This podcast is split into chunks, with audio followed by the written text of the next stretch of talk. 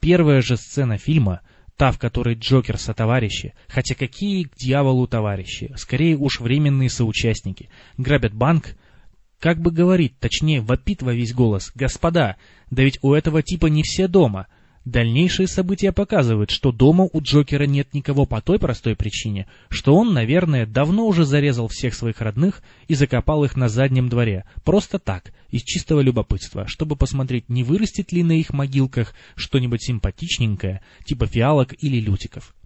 Сравнивать персонажей Хита Леджера и Джека Николсона – это все равно, что поставить рядом весело скалящегося психопата с огромным тесаком в руке и хмурого школьника, уличенного в краже скрепок из магазина констоваров. Выбирайте, дескать, кто из этих двух нехороших людей опаснее для общества. Можно сколько угодно упражняться в мантре, да просто у них разные типажи. В конечном итоге все равно придется признать, что Хит переиграл своего более опытного и старшего коллегу по всем статьям.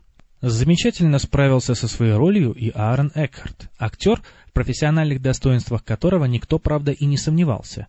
В «Темном рыцаре» ему фактически приходится играть две роли.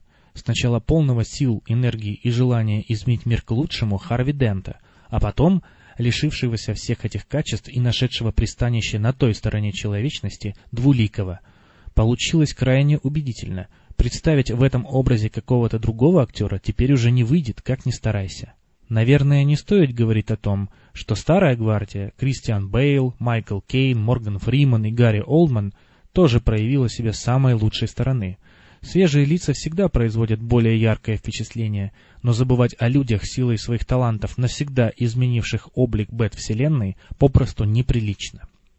Несколько выбивается из этой когорты новичков и ветеранов лишь Мэгги Джилленхал, актриса новая, персонаж старый, Другое дело, что с ролью Рэйчел Доус она справилась явно лучше Кейти Холмс, так что эту кастинговую замену можно только приветствовать.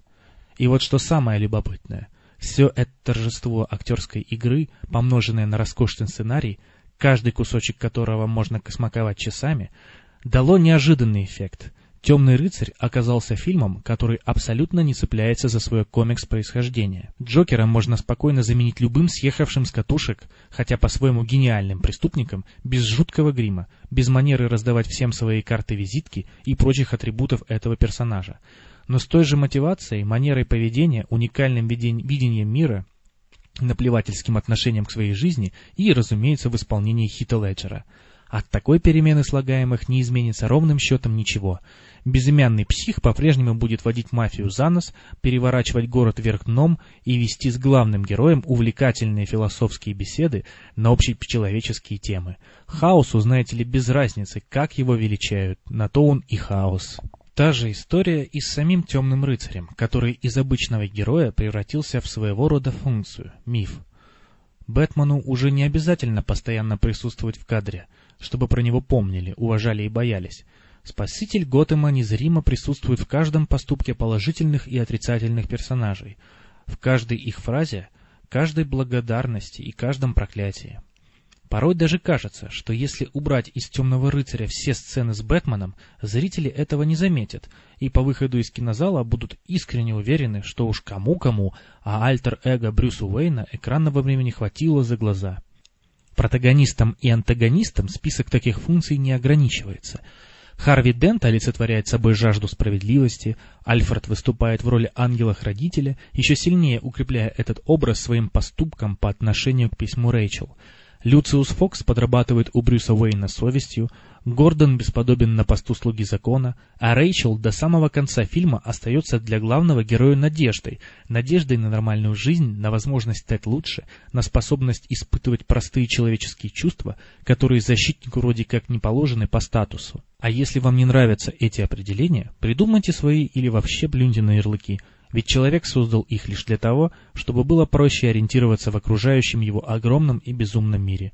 Этим и хорош темный рыцарь. Вы можете трактовать его события как угодно, считывать сюжетные и смысловые пласты в любой последовательности, относиться к персонажам так, как вздумается именно вам. Вам дарована полная свобода действий. Вопрос лишь в том, как вы ею воспользуетесь. И вот этим, в некотором смысле эпическим подходом к персонажам, сюжету, повествованию и своему зрителю Темный рыцарь способен сразить на повал любого, кто возьмет на себя труд маломальски задуматься о происходящем по ту сторону экрана. Поставив перед собой задачу сделать лучшую на свете экранизацию комикса, Крис Нолан немного перестарался и снял один из самых глубоких, искренних проникновенных фильмов в современной киноиндустрии. Впрочем, если кто и недоволен такой промашкой, то разве что сам режиссер, ведь превзойти самого себя ему теперь будет стократ сложнее. В заключении сегодняшней беседы хотелось бы поговорить еще об одном фильме, о фильме «Заложница».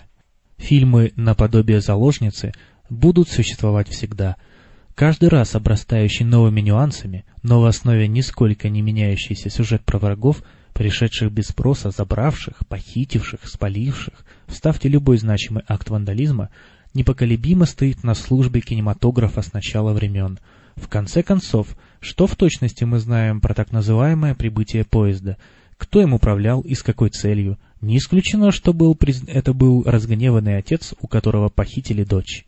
Короче говоря, если в целом история заложницы кажется вам банальной и заезженной, то так оно и есть. Впрочем, кино в итоге производит впечатление, подпадающее под характеристику неизгладимых – так что обойдемся без бубнижа про велосипед, на котором не покатался лишь без ноги.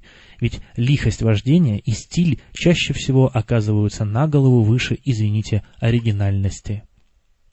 А стиль у заложницы, надо сказать, безукоризненный, учитывающий все современные достижения в экшен-искусстве.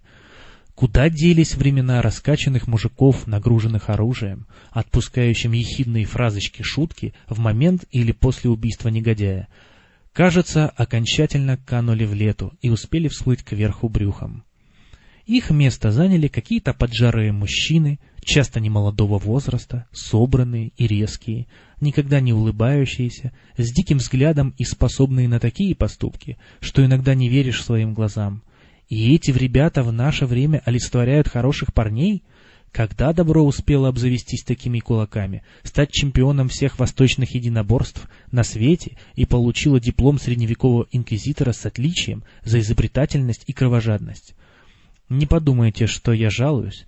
Полноценная демонстрация всех вышеуказанных навыков в заложнице служит поводом лишь для восторженно восхищенного писка. Впрочем, я в состоянии назвать именно нескольких человек, которые будут от фильма не в сильном восторге. Их, слава богу, немного. К примеру, Мэтт Деймон. Возраст теперь не станет для него правдоподобным оправданием, чтобы в пятый, шестой или седьмой раз вернуться от роли Джейсона Борна. Дескать, укатали сивку крутые горки, найдите человека помоложе для рукомашества и прыжков по крышам. В ответ усталому актеру скажут «Милок, погляди на старика Нисона в заложнице». Понимаешь, возраст делу не помеха поэтому быстро встал и начал отрабатывать удары, чтобы не выглядеть на фоне актера, никогда не гонявшегося за статусом звезды боевика, неуклюжей буратиной. Да и слышать на площадке Борна-4 размышления хореографа боев на темы «А можно ли вообще переплюнуть финальную драку заложницы?» или «Нельзя ли достать координаты их оператора?» поди будет тоже не очень приятно. Кифер Сазерленд ждущий полнометражной экранизации фильма «24», изведется по полной программе. Безжалостность, готовность идти на самые крутые меры в обход гуманизма и человеколюбия – визитная карточка его персонажа, Джека Бауэра. Но товарищ Нисон успел первым сыграть на этом поле, причем настолько с чувством и убедительно, что Никто не знает, получится ли у кого-нибудь сильнее шокировать обдуманным насилием и нечеловеческой жестокостью во имя вполне себе человеческих целей. В общем, режиссер Пьер Морель осложнил жизнь очень многим людям, взяв, да и сделав идеальный экшн-фильм, причем не силой франчайза или спецэффекта, а только природной одаренностью и пониманием нужд зрителя. Коллеги по цеху будут вне себя от ярости. Но то коллеги по цеху. Мы же, зрители, рукоплещем стоя. На сегодня все. Надеюсь, вам было интересно. На следующий раз я подготовлю не менее интересные обзоры голливудских фильмов в различных жанрах. До новых встреч!